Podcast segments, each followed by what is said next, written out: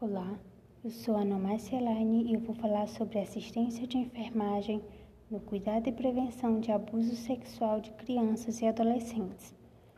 França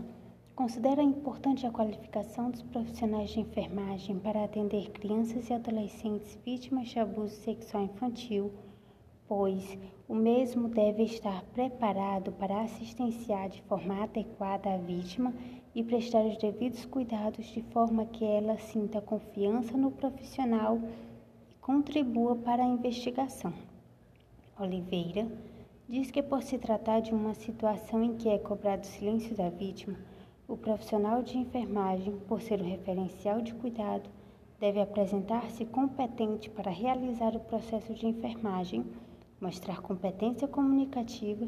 e habilidade para criar um vínculo com a vítima de modo que ela sinta que o profissional está para ouvi-la e ajudá-la,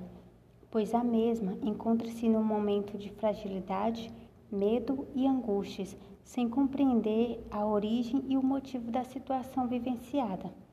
O motivo que levou a pesquisadora a investir no tema delimitado foi sua experiência de vida no contexto, bem como de parentes, amigos, dentre outras situações que aconteceram no município em que residiu durante a infância e adolescência. Também contribuiu para o interesse ao tema o déficit e até mesmo a ausência de informações sobre o assunto apresentado. Sua pergunta norteadora foi: como funciona a assistência de enfermagem a vítimas de abuso sexual infanto-juvenil? Os objetivos do trabalho foi investigar e analisar a assistência de enfermagem a vítimas de abuso sexual infantil a família vitimizada e a interação com o profissional, a definição de abuso sexual infanto-juvenil, a incidência e a prevalência. A metodologia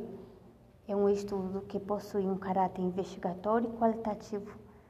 de dados bibliográficos, coleta e análise de dados de entrevistas a serem realizadas com profissionais. As bases de dados bibliográficas utilizadas foram a Lilacs, Medellín y Cielo.